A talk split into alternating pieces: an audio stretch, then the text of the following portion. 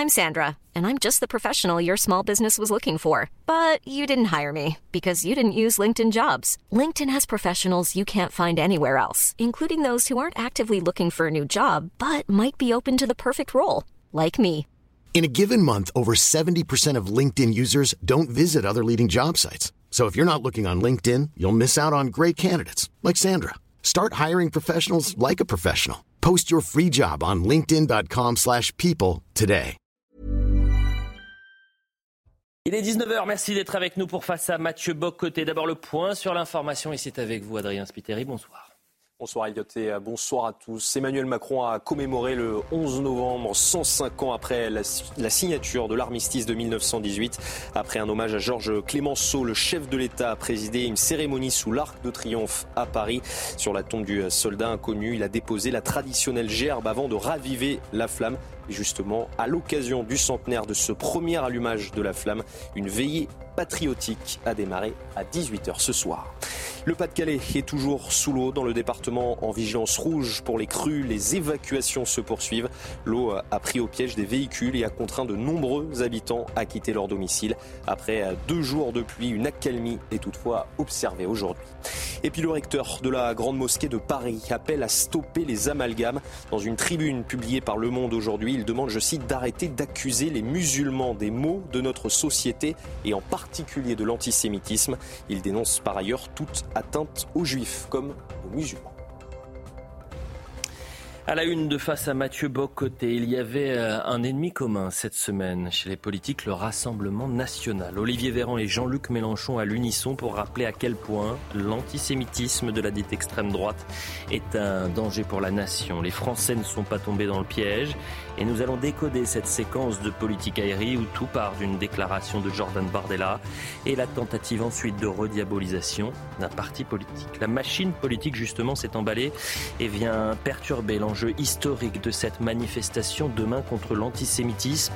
Pourquoi les Français vont se rassembler Contre qui faut-il marcher et faire front? Le mal qui alimente la haine du juif porte un nom est le fruit d'une idéologie qui gangrène notre société occidentale depuis plus de 20 ans, mais difficile pour certains de le prononcer. Plus simple de jouer aux, archéologues que d'assumer certaines responsabilités. On va en parler avec Mathieu Boccoté. Enfin, Mathieu, vous recevez euh, l'anthropologue Philippe Thierry Barnes ce dimanche, spécialiste de l'islam, auteur entre autres d'islamophobie, l'intoxication idéologique. Voilà le programme de face à Mathieu Bocoté et cher Mathieu, bonsoir. Bonsoir. Arthur de Vatrigan. Bonsoir. Ravi de vous retrouver. Depuis plus d'une semaine, euh, euh, depuis plus d'une semaine, la rediabolisation du Rassemblement national est au programme. Elle a culminé, on le sait, dans l'appel à l'exclure de la grande marche de demain contre l'antisémitisme. Et c'est naturellement à ce sujet que vous souhaitez consacrer votre première édito, Mathieu. Oui, parce qu'il s'agit d'une séquence politique qui était prévisible, navrante mais prévisible. Qu'est-ce que s'est-il passé en fait depuis une semaine? Alors, il y a un point de départ qu'on doit garder à l'esprit. L'ensemble de la vie politique française depuis les années 80 est structuré autour de la lutte contre l'extrême droite. La lutte contre l'extrême droite est le principe qui commande l'organisation politique et symbolique de la vie politique française, et ça s'est étendu partout ailleurs en Occident, soit dit en passant avec cette, euh, ce détail que la, dite extrême droite n'est à peu près jamais caractérisée, jamais nommée. Il faut lutter contre elle, mais très rarement on prend la peine de la définir. De temps en temps, de temps en temps, c'est la question de la dédiabolisation. On nous dit ah le RN se dédiabolise, le RN se dédiabolise, mais cette dédiabolisation n'est jamais que temporaire, parce qu'il suffit que le système politique entre en crise d'une manière ou de l'autre pour que la machine à rediaboliser s'enclenche. Et c'est ce qu'on a vu cette semaine. Euh, je dirais que la diabolisation est un principe de survie pour le système politique. Alors, que s'est-il passé depuis un mois, disons ça comme ça? On s'est demandé, on s'est demandé sur ce plateau d'ailleurs, si LFI allait prendre la place du RN comme parti repoussoir, comme parti satanisé en France? Est-ce que LFI allait jouer le rôle du grand infréquentable, du parti tribunicien marqué du saut de l'inacceptable? Est-ce que Jean-Luc Mélenchon allait devenir le nouveau Jean-Marie Le Pen de la vie politique française? Donc, on se le demandait. Je faisais partie de ceux, et je constate sur ce coup-là, je ne me suis pas trop trompé, que ça allait être une, ça serait une parenthèse une période assez brève, parce que la nécessité de diaboliser ce qu'ils appellent l'extrême droite est telle qu'après ce cycle de sidération où on entendait parler de la France insoumise. On se disait, mais que disent-ils? On cherchait à comprendre leur positionnement. On se disait, ils sont pas seulement pro-palestiniens, ils en viennent être complaisants envers le Hamas. Ils sont pas seulement critiques envers Israël, ils en viennent à critiquer la légitimité même de cet État. Eh bien, il y a eu une période de sidération. Mais qu'est-ce qu'on voit eh bien, depuis une semaine, je vous dirais, le retour à la diabolisation du RN est là parce que le système fonctionne sur ce principe. Si vous lâchez la diabolisation du RN, l'ensemble du jeu politique éclate et les forces politiques n'ont plus d'autres, euh, perdent leur mission dans la vie. Alors, de quelle manière rediaboliser? C'est la question. Eh bien, là, il faut toujours lancer une controverse, il faut lancer une polémique. Quelle était la polémique de la semaine qui permettait de réenclencher la diabolisation du RN? Euh, c'est évidemment la polémique Bardella on lui pose la question de manière absolument fascinant. L'antisémitisme frappe en France aujourd'hui. on y reviendra, c'est un antisémitisme marqué. C'est un antisémitisme qui n'est pas le retour de l'antisémitisme, mais un antisémitisme qui arrive de loin et qui frappe la France de l'extérieur. Mais qu'est-ce qu'on fait pour être capable de réenclencher la machine à diaboliser? On demande à Jordan Bardella, pour vous, Jean-Marie Le Pen est-il d'extrême droite? Il répond euh, maladroitement selon ses propres termes, euh, pas d'extrême droite, est-il antisémite? Pardonnez-moi. Et là, il répond maladroitement selon ses propres termes. Alors là, dès lors, la machine s'enclenche. Ah, Bardella est incapable de reconnaître l'antisémitisme de Jean-Marie Le Pen. Dès lors, il est lui-même complice sans le savoir peut-être, de cet antisémitisme dont on l'accuse. Et là, l'ensemble du système politique trouve enfin, trouve enfin le prétexte nécessaire pour dire Ah, vous voyez, ce parti est encore prisonnier de ses origines, origines réduites à la part collabo de ses origines, alors qu'il faut jamais l'oublier, le RN ne se constitue pas au lendemain de la Deuxième Guerre mondiale, il se constitue dans les suites, surtout de la guerre d'Algérie, où il y avait des résistants, des collabos, des gens d'un peu partout, ce qui ne veut pas dire que c'est un parti agréable, la question n'est pas là. Mais en faire le simple écho de la Deuxième Guerre mondiale, c'est un peu limité dans l'analyse. Donc là, la machine à diaboliser est lancée. Et cette machine à diaboliser, c'est un peu de la même manière lorsqu'elle frappe, euh, vous savez, Marine Le Pen régulièrement, où la question qui est posée, c'est le, rôle, il faut jamais sous-estimer le rôle militant, politique et idéologique des journalistes. Les journalistes posent la question sur le mode du tribunal d'inquisition. Est-ce que pour vous, Marine Le Pen est d'extrême droite? Si vous répondez oui, elle l'est, vous reconduisez l'interdit qui la frappe vous retendez le cordon sanitaire. Si vous répondez non, elle ne l'est pas, alors là, vous êtes dans une situation particulière, vous ne voyez pas l'extrême droite. Donc, vous en êtes complice. Puisque vous en êtes complice, vous êtes vous-même d'extrême droite et dès lors, vous devez être envoyé de l'autre côté du cordon sanitaire. Cette machine à diaboliser, elle, euh, oui, elle est usée intellectuellement. Je voudrais dire qu'elle c'est le, niveau le plus bas de la réflexion politique, mais il n'en demeure, demeure pas moins qu'elle est efficace. On le verra encore aujourd'hui. Euh, certaines personnes se sont égarées cette semaine. Je pense à Bernard-Henri Lévy, qui a trouvé le moyen d'accuser Jordan Bardella d'antisémitisme devant la... Euh, il y avait devant lui Patrick Cohen, qui est pas on pourrait dire un ami du RN ou du FN, et qui était tellement perplexe qu'il lui repose trois fois la question. Bardella, antisémite, vraiment, vous insistez, et c'est à ce moment-là que chez Bernard-Henri Lévy, la réflexion s'efface devant le réflexe. Alors là, ça va encore plus loin on est quand même, je le dis, devant un antisémitisme d'importation violent, un antisémitisme qui tue, un antisémitisme qui a non seulement tué souvent, mais qui a fait en sorte que certains quartiers, certains territoires en France sont devenus euh, tout simplement inhospitaliers aux gens de la communauté juive, aux, Français juifs. Et là, qu'est-ce qu'on fait? Plutôt que de nommer le présent, on décide d'entrer en lutte contre les résidus folkloriques d'un personnage de 95 ans qui n'est plus dans la vie politique depuis longtemps et qui, par ailleurs, prenons la peine de l'ajouter, si tous ceux, et là on ne parle pas que de Le Pen, si tous ceux qui avaient mis en garde contre l'immigration massive depuis 40 ans avaient été écoutés, s'ils n'avaient pas tous été ramenés à l'extrême droite, s'ils n'avaient pas tous été renvoyés à l'extrême droite, eh bien la France n'aurait pas aujourd'hui les problèmes d'intégration, les problèmes d'islamisation, les problèmes d'antisémitisme qu'elle connaît. Et là, on verra ça demain, des gens qui vont défiler fièrement dans cette manifestation. C'est une manifestation absolument admirable, la question n'est pas là. Mais voilà des gens qui ont rendu possible le désastre présent, qui protesteront contre les conséquences de leur propre politique. Il y a du génie là-dedans. Serge Klarsfeld a affirmé il y a quelques jours que le Rassemblement national était euh, désormais un parti fréquentable. Est-ce que le cordon sanitaire serait quand même en train de, tomber? Alors on dit, j'ai lu, que l'Élysée était, euh, était très choqué par cette déclaration. Parce que les autorités morales, ou jugées comme telles, accorde désormais un brevet ou un certificat de respectabilité au Rassemblement national. Je prends la peine d'ajouter que 42% des Français à la dernière élection présidentielle n'ont pas attendu qu'on accorde ce brevet ou ce certificat de respectabilité au RN pour voter pour lui. Euh, il va peut-être un jour, un jour. Si la question c'est est-ce que le RN est respectable ou fréquentable, s'il est ou non.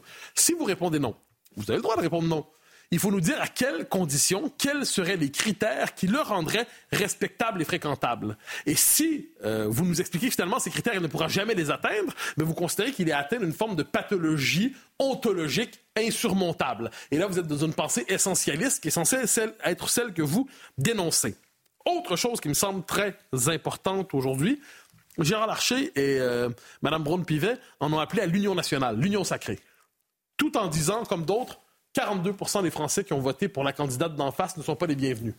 J'excuse, mais l'union sacrée à 58% de la population, c'est pas l'union sacrée, c'est une logique de guerre civile. Soit on fait l'union sacrée. C'est particulier d'ailleurs. Le RN veut s'inviter à la marche. N'est-ce pas le, le signe qu'il veut se joindre à cette lutte? Eh bien, on dit non, non, non. Dans les faits, c'est parce qu'il veut masquer ses origines. Autrement dit, c'est du perdant-perdant. Je trouve que cette dynamique de l'union sacrée aujourd'hui a éclaté au visage de tous. Vous voulez enfin revenir sur un article paru dans l'Obs à propos de la soi-disant extrême droite qui vous semble particulièrement grave. là, on est franchement, il faut la peine de. Je ne devrais pas parler de ça normalement parce que c'est un texte tellement vilain, tellement euh, malveillant, tellement minable, mais il faut la peine de le nommer parce que l'Obs est une publication que l'on dit respectable, qui, de mon point de vue, est de l'extérieur de mon cordon sanitaire, soit dit en passant. Alors, qu'est-ce qu'on voit dans l'Obs? Il y a le titre qui s'appelle La colloque du diable où on nous explique que dans un quartier, dans un immeuble euh, dans l'ouest parisien ou dans la banlieue parisienne, habitent plusieurs personnes que, que la presse de gauche assimile à l'extrême droite, entre guillemets. Elle nous explique que des personnes habitent dans ce quartier, des journalistes, des politiques, des militants, des activistes. On nous explique, et là, donc, on les marque comme des infréquentables, comme des gens dangereux pour la France. Et dans cet article, on prend la peine non seulement d'identifier l'immeuble, on fait tout pour rendre l'immeuble reconnaissable. On explique comment repérer les gens qui habitent dans cet immeuble c'est à quel est leur nom. Vous savez, sur l'interphone, quand il a le temps de, pour rejoindre quelqu'un, euh, Elliot Deval, bon Deval, si pour être capable de vous, si vous êtes dans cet immeuble, comme, de quelle manière pourrais-je vous retrouver? On donne toutes les informations nécessaires. On révèle des informations sur la vie privée des gens, des éléments qui relèvent de l'intimité des gens qui habitent cet immeuble. On présente ça, et là, on leur prête des conspirations, on leur prête des, propos qui sont, euh, on, les imagine dans une forme de conspiration permanente autour d'un dîner qui ne finit jamais. C'est du journalisme people minable. C'est du journalisme people, c'est-à-dire c'est décider d'exposer la vie privée, la vie intime, d'exposer le lieu où habitent les gens. Dans un contexte où nous le savons, des journalistes, des hommes politiques, des figures politiques peuvent être prises comme cibles par les différentes mouvances islamistes, eh bien, nous sommes devant un travail de police politique. Nous sommes devant un travail de police idéologique. Nous sommes devant une volonté d'afficher publiquement des gens en, en les transformant en cibles publiques. Alors, la journaliste qui a fait ça, qui pour moi est une militante, euh, et je crois qu'il faudrait faire la même chose dans les circonstances, en fait. Je ne le pense pas pour vrai. Mais je dis que soyons dans sa pure logique, c'est une militante. Je pense personnellement qu'elle est dangereuse pour la démocratie. Je pense véritablement que c'est une héritière du KGB à la française. Je pense véritablement que cette journaliste est une spécialiste de la petite inquisition la plus minable qui soit. Est-ce qu'on devrait faire un reportage sur elle, exposer où est son appartement, comment la rejoindre, de quelle manière, quelles sont ses fréquentations, quelle est son intimité? Devrions-nous appliquer de telles méthodes à ces journalistes militants? Ou croit-il, ou sommes-nous devant des gens de la police politique qui devraient s'extraire complètement des règles qu'ils infligent aux autres, des, je dirais des, des méthodes qu'ils infligent aux autres? C'est quand même des méthodes de police politique portées par le journalisme respectable aujourd'hui. Je trouve ça atroce, minable. Et cette personne qui s'est permis cet article, il faudrait lui demander si elle souhaiterait qu'on lui inflige la même chose. Et c'est pour ça que vous ne ferez jamais ça, bien évidemment. Non, justement, parce que je, je respecte les codes élémentaires de la décence, ce que ne fait pas cette personne. Vous êtes très en colère ce soir. Oui, franchement, je trouve. Vous savez, moi, des gens, la, logique de la police politique, la logique, du sale petit délateur. Je trouve que c'est la bassesse de l'âme humaine, et cette bassesse, aujourd'hui, peut écrire de longs articles dans les hebdos français. Arthur de Vatrigan, euh, comment vous décodez euh, cette semaine politique et euh, cette tentative de rediabolisation du Rassemblement national? Moi, ce qui me fascine, c'est que le théâtre antifasciste fonctionne encore. Euh, en temps de paix, je dis pas, c'est euh, ça permet d'exister, de se donner une bonne conscience, de s'acheter une image de guerrier pour pas cher et sans risque. Mais combattre un ennemi qui n'existe pas, c'est quand même à la portée du premier pleutre de France. Là, c'est un peu différent. On a plus de 1000 actes antisémites, on a des manifestations de haine, on a des Français qui se font tabasser et tuer pour ce qu'ils sont. On a des euh, traites qui n'attendent même pas la, que l'ennemi pour collaborer, ce qui est quand même une nouveauté, euh, et, qui, et on continue à faire comme si de rien n'était. Donc, euh, ce à quoi on assiste, je pense, c'est la victoire de l'antiracisme de pacotille. Si vous regardez, on a d'un côté le camp qui organise, qui dénonce l'antisémitisme sans jamais désigner le coupable, qui organise une marche, et de l'autre côté, on a d'autres qui, qui hurlent au racisme et à l'islamophobie et qui organisent aussi des contre-soirées. Donc la gauche, certes, n'existe plus politiquement, mais elle règne encore médiatiquement et politiquement. L'exemple de l'épouvantail Jean-Marie Le Pen sorti du placard en loose day en est un bel exemple et tout ce qui s'est passé cette semaine le montre. Euh, Marine Le Pen n'est pas son père et eux ils appellent ça la dédiabolisation. Très bien. Alors son parti a changé de nom, euh, elle a fait le grand nettoyage, elle a même viré son père, c'est quand même pas évident de virer quelqu'un de sa propre famille. Elle s'est opposée à tout ce dont il a été accusé et condamné. Très bien. Quel lien reste-t-il? Son nom. Comment appelle-t-on quelqu'un qui assigne une personne à son nom, à son sang? Et à une généalogie Hein, bon, je vous laisse méditer la réponse. Et pourquoi on ne pourrait pas faire ça pour les autres aussi? Parce que du côté de la gauche, on cherche un peu, il y a des beaux pédigrés également. Et puis après, si on prend ça au sérieux, ben, on a le droit de changer, c'est très bien de changer. La gauche n'a fait que changer, d'ailleurs, à travers l'histoire, si vous regardez bien, euh, en loose des certes, mais elle a toujours fait pour, pour, pour, se retrouver du bon côté du manche. Elle était pro-coloniale, puis devenue anticoloniale, elle vote les pleins pouvoirs à Pétain, puis devient résistant, fait la promo de la pédophilie, puis fait la chasse à Maznev, très bien, elle évolue, elle fait SAMU. Le problème, c'est qu'elle ne change pas par conviction, elle change pour rester procureur. Que le seule chose qu'elle sait faire et qu'elle sait très bien faire, son expertise, c'est la dénonciation. Je dénonce. L'exemple Bardella est encore plus fort parce que lui, il a son âge avec lui, il n'a pas le nom et il n'a pas le parti. Et pourtant, Mathieu l'a rappelé, Bernard-Henri Lévy l'a accusé, lui a dit je pense qu'il est certainement antisémite parce que Bardella, euh, tout en reconnaissant ensuite euh, les déclarations antisémites, négationnistes et révisionnistes du Jules Le Pen, a décidé qu'il a, refusé de sonder les cœurs et les reins. Lui, Bernard Lévy, il s'en fout, il, il, le sait, alors même s'il n'y a pas le début de la queue d'un atome de preuve que Jordan Bardella est antisémite, lui, il sonde, mais il va même plus loin, il fait l'autopsie des morts et des vivants euh, en place publique. C'est même plus un philosophe, c'est le légiste de la bien-pensance, ce qui est assez fascinant. Mais ce qui est encore plus fascinant, c'est que tout le monde obéit. La droite, la politique et les journalistes. Euh, alors je les comprends un peu parce que reconnaître aujourd'hui que le Rassemblement national serait le bouclier le plus solide et le plus efficace pour lutter contre l'antisémitisme, parce que l'antisémitisme, ce nouvel antisémitisme, comme l'appelait Georges Bensoussan, vient de l'immigration africano-arabo-musulmane, c'est, ça serait reconnaître évidemment pour tous ces gens qui ont une responsabilité et pas que petite, parce qu'ils accusaient, ils pariarisaient euh, quiconque remettait en cause leur doxa. Leur doxa, je rappelle, l'immigration est une chance pour la France et tous ceux qui osent s'opposer à ça sont des fascistes. Bon, et eh ben, à leur place, ils devraient évidemment se taire, s'enterrer et disparaître très très loin. Mais la réalité, en fait, c'est qu'ils veulent pas changer les choses. Ils veulent juste conserver leur petit précaré tel des cégétistes. Ils se disent progressistes, mais en fait, il n'y a pas plus conservateur qu'eux finalement, parce qu'ils veulent rester dans leur monde fantasmé, dans le vieux monde fantasmé, parce que je pense qu'ils savent mieux quiconque que le réveil risque d'être brutal. Le problème, c'est qu'en attendant, c'est la France qui crève. Autre édito à présent. Euh, il y aura demain, et vous en avez déjà un peu parlé, une grande manifestation pour lutter contre l'antisémitisme. Euh, et vous souhaitez revenir sur cette euh, manifestation et puis c'est surtout les difficultés qui l'entourent.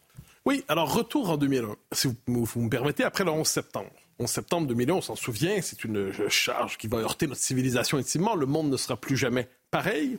Comment réagit l'administration américaine de George W. Bush et de ceux qu'on appelle les néoconservateurs qui vont euh, être les premiers théoriciens de sa politique de riposte? Ils vont nous dire c'est une lutte que nous devons engager contre le mal. Hein? L'axis of evil, c'est la formule à l'époque, l'axe du mal. formule qui vient de David Frum, qui est un des conseillers de George Bush à l'époque. Il faut engager, disait-il, une lutte contre le terrorisme. Le terrorisme, qui n'est qu'un moyen, il faut jamais l'oublier. Le terrorisme est un moyen atroce, un moyen odieux, mais ce n'est qu'un moyen. Le terrorisme en lui-même n'est pas un mouvement.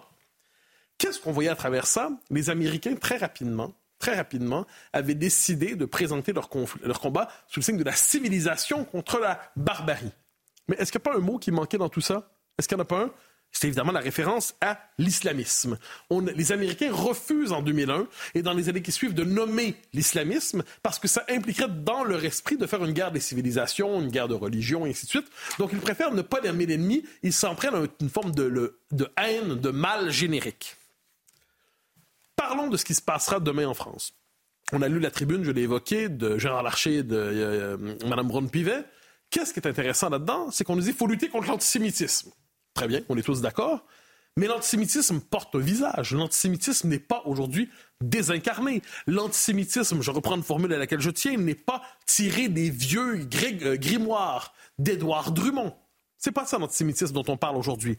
L'antisémitisme, il est porté, c'est un antisémitisme islamiste.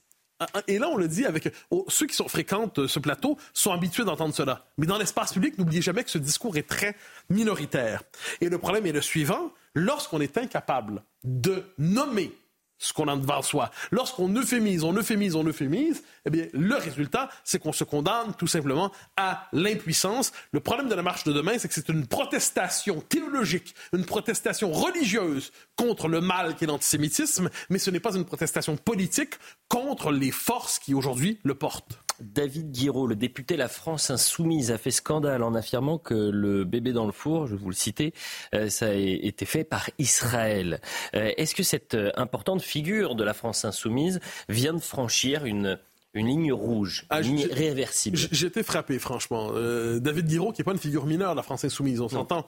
c'est une figure qui compte et qui vient nous dire finalement que les bébés éventrés, le bébé dans le four, tout ça, c'est de la propagande israélienne. Ça ne correspond pas à la réalité, hein, ce qui s'est passé le 7-8 euh, le 7 euh, octobre, bien évidemment.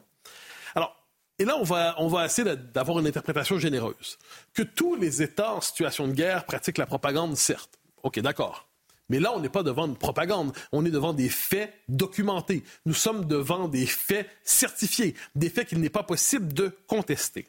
Donc, que se passe-t-il avec David Guiraud? Il emprunte une rhétorique que certains pourraient assimiler au négationnisme, devant la négation consciente euh, probablement par réflexe idéologique, quand hein, il se dit probablement euh, l'État d'Israël, il nazifie l'État d'Israël avec d'autres, donc l'État d'Israël pratique de telles politiques euh, et fond, est fondé sur le mensonge finalement et mettrait en scène des mensonges. Je trouve ça absolument renversant. Est-ce qu'une ligne rouge a été franchie? Je vous dirais terriblement non. Non, parce qu'évidemment, les gardiens, les autorités morales du service public ont décidé globalement qu'une ligne rouge n'avait pas été franchie, que la France est soumise et ses représentants se permettent tout en la matière et on leur reproche, mais jamais ce n'est définitif. Et pour terminer, j'aimerais vous rappeler une déclaration de Jean-Luc Mélenchon il y a quelques années, un peu avant la présidentielle, où il disait regardez bien ce qui va se passer, regardez bien ce qui va se passer. Avant la présidentielle, on va nous ressortir une affaire Mohamed Merah pour canaliser la haine sur les musulmans. Euh, ce que, nous disait Jean-Luc Mélenchon dans les circonstances, c'est que l'affaire Mera était un coup des services finalement, mm. français ou israélien, on ne sait pas, mais c'est un coup des services pour canaliser la haine contre les musulmans. Moi, j'aimerais pratiquer la jurisprudence Jean-Marie Le Pen, mais désormais sur le mode euh, Jean-Luc Mélenchon pour tous les gens de la France insoumise. Chaque fois qu'on a devant soi un député de la France insoumise, un porte-parole de la France insoumise, on devrait lui demander êtes-vous d'accord avec cette déclaration de Jean-Luc Mélenchon qui considère que l'affaire Mera est un coup des services pour canaliser la haine contre les musulmans à la veille de la présidentielle? Les gens du RN doivent se justifier les propos de Jean-Marie Le Pen tenus il y a 30 ans, j'aimerais que les gens de la France insoumise se justifient de ce propos conspirationniste tenu il y a à peine deux ans, deux ans et demi. Ça serait intéressant, mais ça n'arrivera pas parce qu'encore une fois, les autorités morales publiquement subventionnées ne le veulent pas. Sachez que Violette Spielbout, députée de la République en marche, a décidé euh, de saisir euh, et d'adresser un signalement au procureur de la euh, République après les, propos tenus euh, en Tunisie, négationnistes et outrageants de David Guiraud. Je, la cite, elle sera d'ailleurs en direct avec nous à, 20h dans l'heure des pros 2. cette mobilisation demain, cette grande marche, difficile de mettre des mots sur nos mots, MAUX, aujourd'hui ou pas? Bah, S'ils voulaient transformer cette marche en cirque, les organisateurs et les responsables politiques ne seraient pas pris autrement. Euh, Mathieu l'a rappelé, on a eu euh, aux 20h Madame Braun-Pivet, Gérard Larcher qui pendant 20 minutes, euh, Union sacrée, rassemblement, cause collective, pour finir, on ne défilera pas aux côtés du Rassemblement national, soit le premier parti d'opposition et 40% des Français. L'unité sans ça, c'est quand même assez baroque. si vous voulez, les castors sont transformés en hamsters. Avant, ils faisaient des barrages dans tous les coins de rue. Aujourd'hui, ils sont enfermés dans leur cage à faire tourner la roue du théâtre antifasciste, tout pourri, comme si rien n'existait autour, ce qui est assez fascinant. Je vous raconte pas le bazar demain pour les organisateurs. On va se retrouver avec un Tetris géant. Ils vont devoir gérer des blocs euh, pour euh, qu'Olivier Véran soit pas trop près de Marine Le Pen, histoire qu'il la renifle pas. Ça va être assez folklore. Tout ça est euh, affreusement pathétique. On a tout de même des types qui sont tout fiers encore de porter l'écution du Parti communiste français et qui donnent des leçons d'humanisme. On a les deux tiers de la classe politique française qui sont responsables de la guerre de civilisation d'aujourd'hui qui se met en place et qui sont encore là à donner des brevets de légitimité. Tout ceci est une blague. Le problème, c'est que ça fonctionne, ça fonctionne depuis 40 ans, ça s'appelle du gauchisme culturel, ça fonctionne parce que tout simplement c'est une tradition pour les autres qui est devenue une soumission, c'est un instinct, euh, jamais idiots n'ont été aussi placides qu'eux, alors que pour cent, personne, et je dis bien personne, n'a de leçons à recevoir de tous ces gens-là aujourd'hui. Après la publicité, vous allez recevoir l'anthropologue Philippe euh, Diribarn, qui a écrit entre autres L'islamophobie, l'intoxication idéologique. C'est un spécialiste de l'islam et ça va être euh, une nouvelle fois passionnant comme avec, euh, à chaque semaine. on revient dans quelques instants. À tout de suite. 19h30, le point sur l'information avec Adrien Spiteri. Le président iranien appelle les pays musulmans à qualifier sale d'organisation terroriste, des mots prononcés par Ibrahim Raisi à Riyad en Arabie Saoudite. Une réunion d'urgence de la Ligue arabe s'est tenue sur place pour réclamer la fin des violences à Gaza. Le président iranien demande également aux pays musulmans, je cite, de se préparer à armer les Palestiniens si les crimes de guerre d'Israël se poursuivent. Et dans le même temps, le ministre israélien de la Défense met en garde le Hezbollah. Il assure que Beyrouth pourrait subir le même sort que Gaza si le mouvement islamiste entraîne le Liban dans une guerre. Dans la zone frontalière entre les deux pays, les échanges de tirs sont quotidiens. Pour rappel, le Hezbollah est un soutien du Hamas dans ce conflit. Et puis plusieurs milliers de personnes ont manifesté aujourd'hui à Paris pour un cessez-le-feu à Gaza. La manifestation s'est élancée de la place de la République. Des députés de la France insoumise comme Mathilde Panot et Éric Coquerel étaient présents, tout comme certains écologistes comme Yannick Jadot et Sandrine Rousseau. Un rassemblement à la veille d'une marche contre l'antisémitisme de Merci cher Adrien pour le point sur l'information. On est toujours avec Mathieu Bocoté, bien sûr, Arthur de Vatrigan. Et on remercie Philippe Diribarne d'être avec nous, anthropologue. Ravi de vous retrouver ce soir. Vous, avez écrit entre autres Islamophobie, l'intoxication idéologique. Cher Mathieu, pourquoi recevoir ce samedi soir Philippe Diribarne ah, je crois que le titre en lui-même parle, donne déjà une réponse à votre question. Euh, ce concept islamophobie tourne dans l'espace public. Certains y voient un équivalent pour une autre communauté de l'antisémitisme. Il pose la question de nos rapports avec l'islam, à la fois comme pays, comme civilisation. Et c'est l'occasion d'en parler avec Philippe Diribarne. Bonsoir. Bonsoir. Alors, 1990, une question tourne dans la vie politique on la jugeait, pendant longtemps, on l'a jugée ensuite euh, illégitime, mais elle revient aujourd'hui. Cette question, c'est une question posée par la droite de l'époque. Est-ce que l'islam est compatible avec la France ou avec l'Occident? Est-ce que cette question posée à l'époque a un sens ou est-ce qu'il s'agit d'une question très mal formulée? Elle n'a pas un sens, disons, total, mais euh, je dirais qu'il y a une très très grande difficulté d'articuler, disons, l'Occident et l'islam. Pourquoi? Parce qu'on est dans la vieille question, disons, de la double allégeance, hein, que Rousseau posait déjà à propos des catholiques. Hein, la double allégeance, finalement, ça a été réglé à partir de deux, types de, données. Soit euh, c'est l'attitude qu'on voit, par exemple, chez Victor Klemperer, chez les juifs, disons, dits assimilés, c'est de dire nos valeurs religieuses sont les mêmes que nos valeurs politiques. Donc, c'était être juif et être allemand, nous avons les mêmes valeurs. Ou alors, l'autre manière de régler la double allégeance, c'est de dire qu'il y a des domaines dans lesquels nous sommes dans le religieux et des domaines dans lesquels nous sommes dans le politique. Alors, avec l'islam, disons, les deux manières de gérer cette double allégeance fonctionnent très mal. Parce qu'on ne peut pas dire qu'il y ait vraiment les mêmes valeurs disons, dans l'islam et dans l'Occident, puisque si l'on prend aussi bien euh, la liberté, l'égalité et la fraternité, si l'islam refuse la liberté de changer de religion, hein, c'est être apostat euh, les plus grands dangers en islam, refuse l'égalité entre les hommes et les femmes, et refuse la fraternité dans la mesure où il est interdit à une musulmane d'épouser un non-musulman.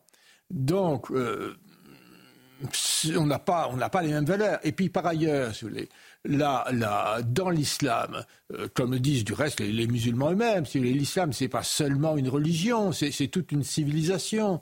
Donc, séparer euh, un domaine qui serait vraiment un domaine religieux, correspondant, disons, aux cinq piliers de l'islam, disons le jeûne, la prière, etc., qui ne fait pas du tout difficulté en Occident, de tout un projet social et politique, en particulier avec tout l'aspect la, du contrôle des femmes, de la minorisation des femmes, etc., devient extrêmement difficile. Alors, face à cette, cette difficulté, on voit qu'il y a chez les musulmans absolument toutes les attitudes. Depuis ceux qui disent qui quittent l'islam, il y en a un nombre tout à fait significatif, juste à ceux qui vont faire le djihad, qui font du terrorisme, etc., en passant par tout un dégradé, et en particulier par tout un parti, disons, des musulmans, qui aimeraient bien trouver un islam qui soit compatible avec leur désir d'être pleinement français, pleinement occidental, etc.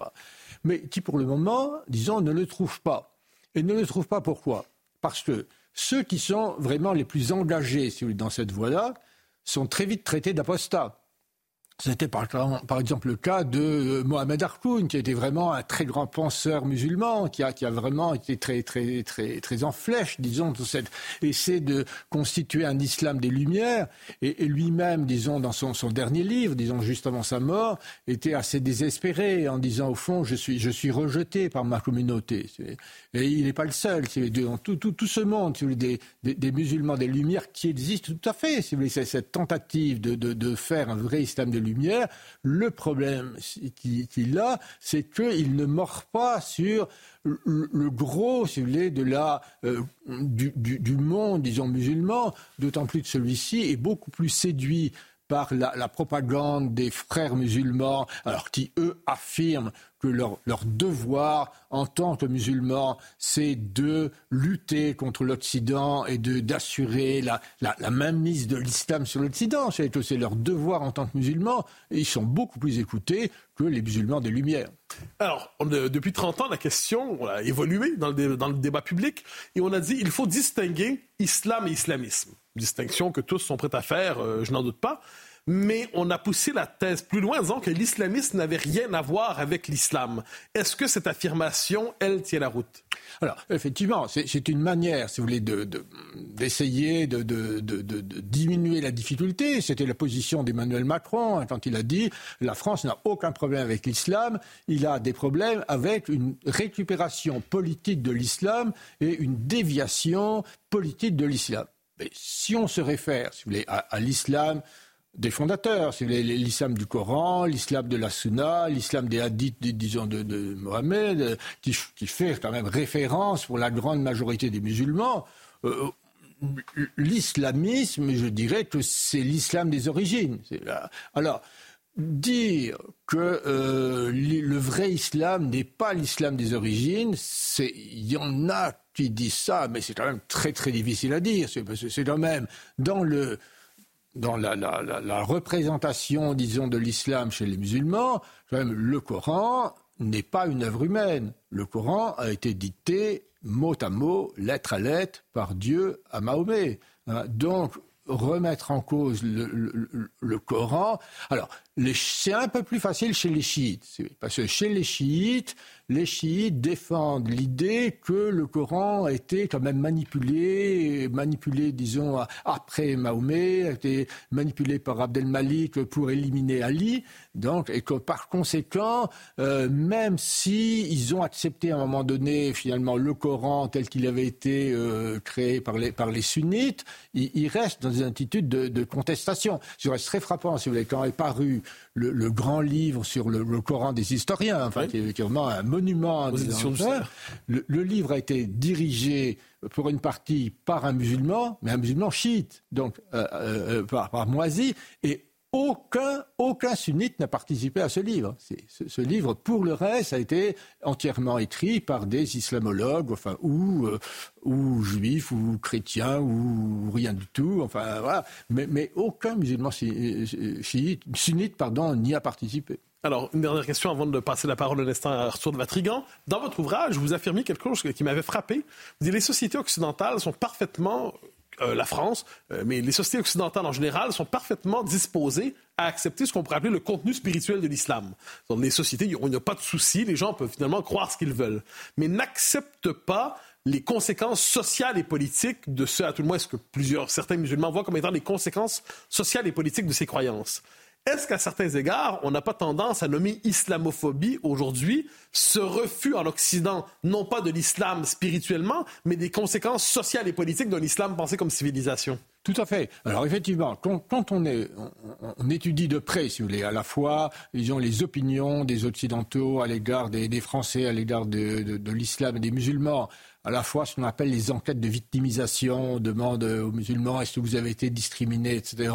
Et les testings qui comparent les réactions à l'égard de prétendus musulmans, enfin de supposés musulmans à l'égard de supposés non musulmans, on voit effectivement qu'on a une très très grande, on n'a pas du tout une réaction globale euh, pavlovienne en quelque sorte euh, euh, à l'égard de l'islam en général et des musulmans en général.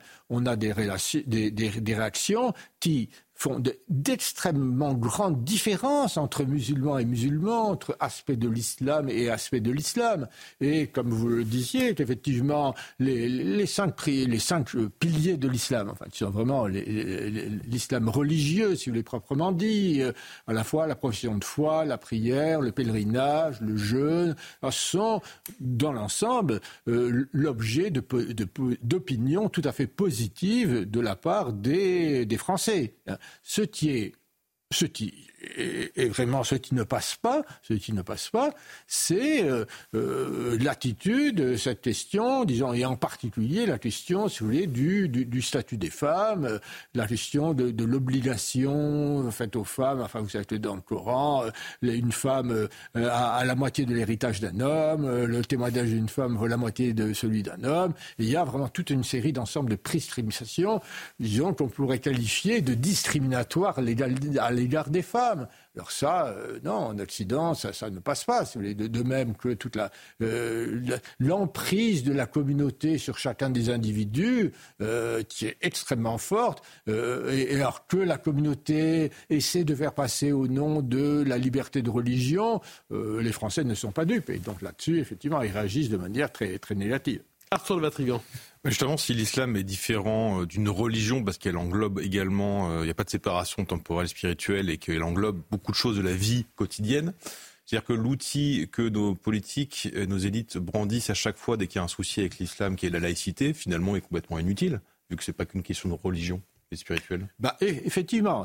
Alors, la laïcité, alors, qui oblige du reste à des, espèces de, contorsions. C'est parce que euh, quand on a voulu faire une loi qui, en fait, et personne n'a été dupe, visait les tenues islamiques, on a fait une loi générale sur euh, les, euh, les aspects ostensibles, manifestation, ça. De même, quand on a voulu faire une loi concernant la burqa, on a créé une loi sur la dissimulation du visage dans l'espace public, etc. Donc, on est la, la, volonté, si vous voulez, de, de, de de ne pas faire de distinction entre les, religions fait question. On l'a vu tout à fait récemment, si vous voulez, dans le camp. Édouard Philippe a, été, euh, au fond, a fait une espèce de rupture. Il était le, premier à, dire, des hommes politiques, disons, dits sérieux, hein, à dire que quand même il y avait une spécificité de l'islam et qu'il faudrait bien un jour la prendre en compte. Alors ça lui a valu une, réaction indignée euh, qui est parue dans la presse, euh, l'observateur, si mes, si mes sont bons, de la, gauche morale, qu'on peut appeler, qui a dit, qui s'est indigné en disant c'est la première fois qu'un homme politique euh, correct, disons, dit des choses pareilles et s'attaque à à l'égalité des religions, à l'égalité des citoyens. C'est le, alors, je crois que on, est face à une ignorance abyssale à l'égard de l'islam. La plupart des gens qui, se prononcent, finalement, ont extrêmement peu de connaissances euh, sur l'islam et ont très peu de connaissances sur les rapports entre l'aspect religieux, l'aspect euh, social, politique, etc. Et donc, du coup, on, essaie de bricoler des, solutions, mais qui, ne vont pas au fond des choses. Alors, touchons à la question qui est au cœur de l'actualité en ce moment, le rapport entre l'islam et l'antisémitisme. Est-ce qu'on peut dire qu'il y a une prédisposition à l'intérieur de l'islam, une prédisposition critique, ou disons marquée, euh, qu'on nomme aujourd'hui antisémitisme, ou est-ce que c'est une, une, forme de rencontre récente entre l'antisémitisme et l'islam? Bah, non, déjà, quand, on regarde, si vous voulez, la vie de, Mahomet, hein, euh, ses rapports avec, le, avec les Juifs ont déjà été pas, très tendres. Hein. Il y a déjà eu des massacres de Juifs euh, à l'époque, euh, disons à l'époque de Mahomet. Alors, pendant tout un, moment, si vous voulez, là, le, le, rapport entre l'islam et, le monde juif, Hein, ont été euh, régis par ce qu'on appelait la dimitude. C'est-à-dire que dans la mesure où les, les juifs courbaient les chines, acceptaient toute une série de discriminations, ils étaient tolérés en islam, enfin tolérés euh, selon certains moments et moins tolérés en d'autres moments. Alors ça, c'est, disons, toute, une histoire. Alors, les choses se sont, euh, compliquées sérieusement, si vous voulez, quand les juifs ont relevé la tête à partir des années, euh, disons, des années 20, enfin, ils ont commencé à s'implanter, disons, en Israël. Et, je pense que beaucoup se les sous-estiment à quel point ça a été un traumatisme pour le monde musulman de voir que les juifs qui était quand même l'objet d'un grand mépris, si vous voulez. Moi, j'ai vécu au Maroc de mon enfance, enfin, donc je voyais la, manière enfin, dont on, parlait des juifs dans la, population, c'est les musulmans. on les traitait de khalouf, de, de, etc. De voir que ces gens qui étaient méprisés ont relevé la tête. Et en plus, disons, en Israël, à la fois après le, plan de, partition des, Nations Unies, puis lors de la guerre euh, des six jours, la guerre du Kippour, etc., ont, finalement triomphé à, je sais pas, un contre dix euh, face aux, pays arabes. Je pense que c'est une humiliation, euh, une humiliation fantastique. Alors, il y a d'autres explications, moi, qui, me dépassent un peu, que, font certains psychanalystes autour de la question, disons, Isaac et Ismaël, euh, euh, les Juifs sont héritiers d'Isaac, qui était le fils de la femme libre, euh, les Arabes se disent héritiers d'Ismaël, qui était le fils de la de, l'esclave. Et, donc est-ce plus profondément un rapport un peu abyssal, disons, entre musulmans et juifs je, je ne sais pas. Alors, qui dit islamophobie aujourd'hui dit antisémitisme en même temps, comme s'il s'agissait de concepts miroirs. Est-ce que ces concepts, est-ce qu'on pourrait dire que euh, l'islamophobie, c'est l'antisémitisme appliqué aux musulmans, ou est-ce que ces deux concepts, finalement, n'ont pas la correspondance pour leur prête médiatiquement? Non, c'est deux choses très, très différentes, si vous voulez, parce l'antisémitisme euh, s'appliquait à, des gens vraiment qui étaient totalement intégrés. Enfin, en, Allemagne, dans, dans l'Allemagne nazie, hein, l'antisémitisme, les gens qui sont allés euh, à Auschwitz euh, comprenaient d'abord des gens qui étaient, qui étaient d'ascendance juive, qui étaient parfaitement, euh, qui étaient convertis, etc. Et, et Enfin, c'était des gens qui étaient des parfaits citoyens, totalement intégrés, vraiment des Allemands, absolument nickel du point de vue de, l'engagement dans la société allemande. Et, donc, et de même, si vous voulez, en France, on ne peut pas dire que, les Juifs constituent un, groupe à, problème. Enfin, on ne voit pas euh, ce qu'on peut reprocher aux Juifs au sein de la société française. Enfin, en quoi on n'entend pas parler d'attentats liés aux Juifs, on n'entend pas parler de terrorisme liés aux Juifs, etc.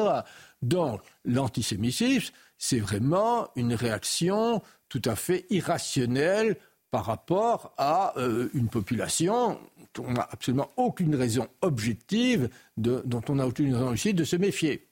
Au contraire, les, réactions par rapport aux euh, qualifiés, disons, d'islamophobes, ce sont des réactions qui sont liées au fait de la réalité, de, de la réalité de problème.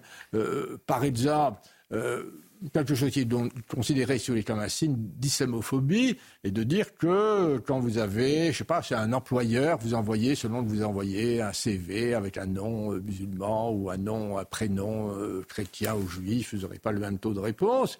Mais si on regarde beaucoup plus les choses en détail, hein, on, voit que selon, selon les caractéristiques du euh, supposé musulman en question, il, il, va avoir des réactions mais extrêmement différentes. De, même, euh, dans les, les, études sur les dites de victimisation, on a il y a une extrême hétérogénéité. Donc on voit bien, au fond, la question, la, question qui se pose, on pourrait, on pourrait parler, et c'est légitime de parler d'islamophobie, si les réactions à l'égard des euh, musulmans étaient disproportionnées par rapport quand même aux difficultés réelles euh, d'intégration qu'ils ont dans la société française. Mais on n'a aucune raison de penser qu'elles soient disproportionnées alors que pour les juifs, elles étaient clairement totalement disproportionnées. Mais ces deux concepts, alors je comprends, et d'aucune manière vous, vous expliquez que les, discriminations sont, sont, légitimes, ça je, je l'entends très bien, mais de votre, de votre point de vue, ces deux concepts, il nous reste 30 secondes, ces deux concepts ne se répondent pas finalement. Ce sont deux concepts qui font référence à des, des réalités distinctes. Tout à fait, qui, qui n'ont rien, rien à voir. Alors c'est vrai que c'est très habile, si vous voulez, de la part de Media News, etc., d'essayer de, de, dire, mais euh, les réactions de méfiance à l'égard des musulmans, c'est c'est l'ancien antisémitisme, il s'est simplement déplacé au profit des musulmans, mais euh, à l'encontre des musulmans, mais c'est la même chose. Là, on est dans la la création idéologique totale. En 10 ou en 15 secondes, est-ce qu'on pourrait dire que les musulmans qui veulent s'intégrer, qui sont très nombreux, sont les premières victimes finalement de l'islamisme qui cherche à leur imposer une conception exagérément rigoriste de l'islam? Bah, Tout à fait, oui, tout à fait. Et du reste, eux, comme les juifs, ils fuient totalement les, territoires dans lesquels les, musulmans, la société musulmane... Ah oui, donc les musulmans eux-mêmes, des musulmans quittent les territoires régis par les mœurs islamistes en France Absolument. Non, non, tous ceux qui veulent s'intégrer, les, fuient, ils vont, on les voit dans les beaux quartiers, on les voit etc. Et ils sont où ils se sauvent tout à fait bien, où ils sont tout à fait bien reçus. Eh bien, écoutez, merci beaucoup Philippe Deribarn. Euh, merci à tous les deux. Dans un instant, c'est l'heure des pros. On commencera avec David Guiraud. La justice va être saisie après ses propos en Tunisie. Violette Spielbout, la députée de La République En Marche, a décidé de signaler ses propos au procureur de la République. Et elle sera en direct avec nous dès 20h pour nous expliquer pour quel motif. Parce qu'on a besoin de comprendre. À tout de suite.